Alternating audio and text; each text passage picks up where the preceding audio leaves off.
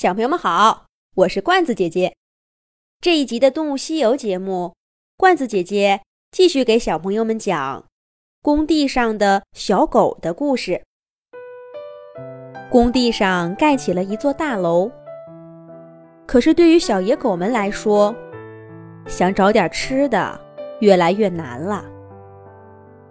跟小黄一块长大的小黑和小白都离开了这儿。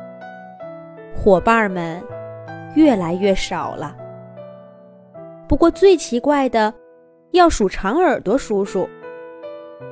他不知道从什么时候开始，注意起了自己的仪表。他把长耳朵竖起来，甩在脑后。小黄第一次发现，长耳朵叔叔竟然有着一张帅气的脸，上面挤满了笑容。可是这张脸。板起来太久了，让这笑容看上去十分的不自然。除此之外，长耳朵叔叔还变得斯文起来。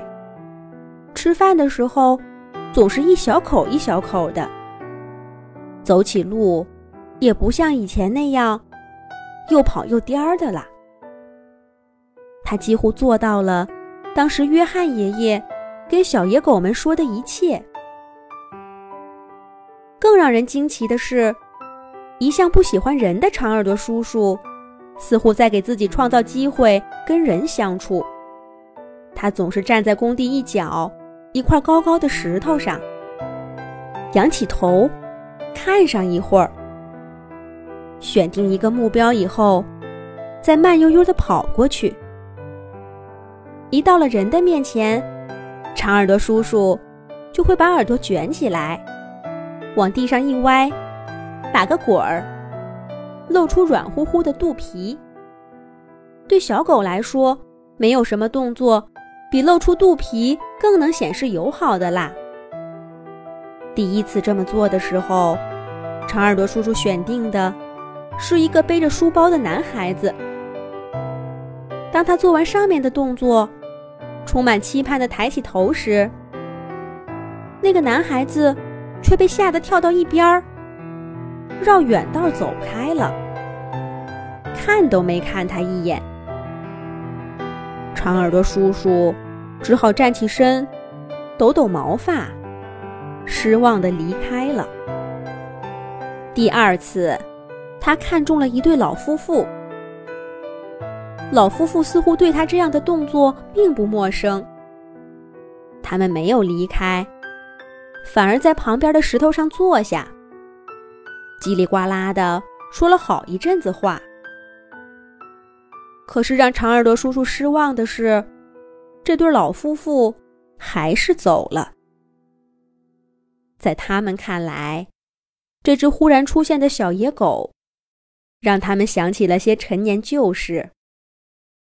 但他们并不想让自己的生活跟这只带来回忆的狗。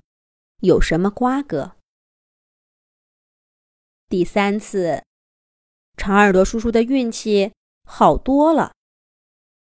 一位年轻姑娘看完了他的表演之后，从背包里掏出一把狗粮，撒在他面前。工地上长大的小野狗哪里吃过这个？长耳朵叔叔犹豫了半天。才在姑娘鼓励的目光下，轻轻地咬起一颗。那狗粮硬邦邦的，在他嘴里发出清脆的咯嘣声。但紧接着，长耳朵叔叔好像吃到了自己整个狗生里最美味的一顿饭。他低着头，呼噜呼噜的把所有狗粮都吃掉了。最后一颗狗粮嵌在石头缝中间。他用舌头努力舔了好一会儿，终于舔出来，卷进嘴里吃掉了。这位姑娘笑着看他吃完饭，却还是走了，没有再回来。接连几次失败下来，长耳朵叔叔看上去有些闷闷不乐。小黄听到。工地上的狗私下里悄悄议论着：“他们说，长耳朵叔叔实在是太异想天开了，怎么会有人愿意带这样一只狗回去？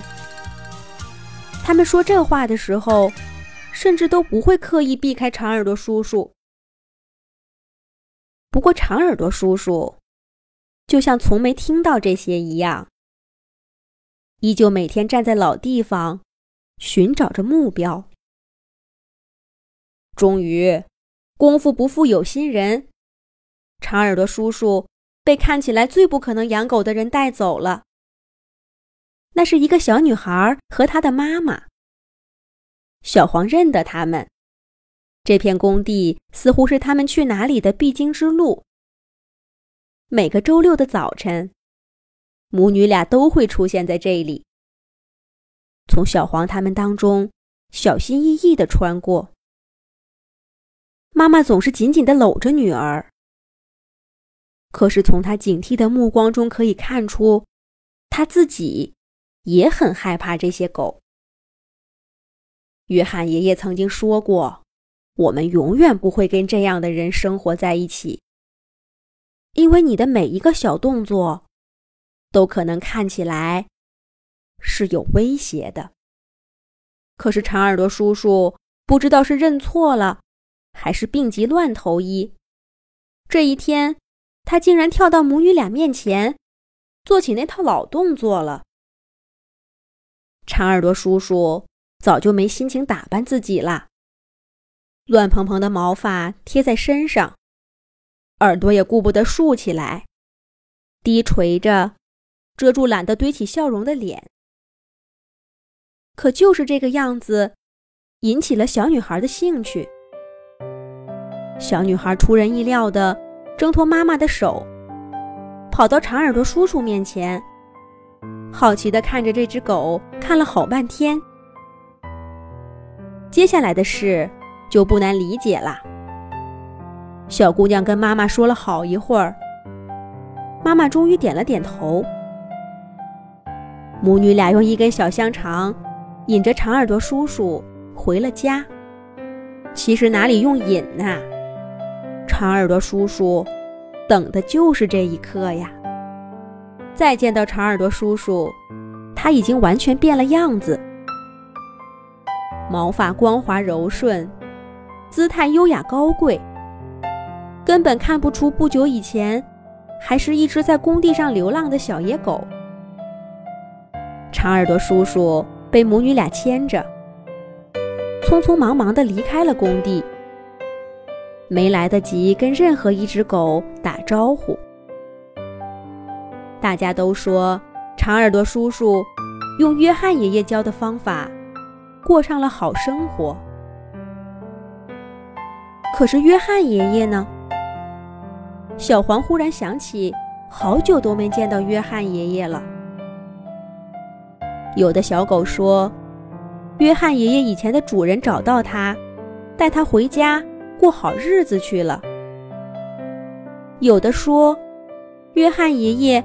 早就用他的方法找到了一户新人家。也有人说，约翰爷爷正是因为不想过那种生活，才逃出来的。他现在去更远的地方流浪了。没人知道谁说的是对的。黑子、小白和长耳朵叔叔给工地上的小野狗们。提供了三种不同的出路。每一天都有人离开这里，工地上越来越冷清了。小黄告别了一个接着一个伙伴，终于也在一个暖融融的晴天里离开了。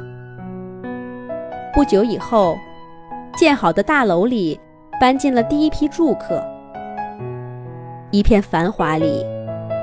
再也没有了当初工地的样子。可是小黄去哪儿了呢？罐子姐姐也不知道。不过，如果喜欢他的小朋友多，罐子姐姐会继续给他写故事的。小朋友们可以让爸爸妈妈关注微信公众号“童话罐子”，上面每天都有每一集出现的动物朋友、有趣的图片、视频和小故事。小朋友们，再见。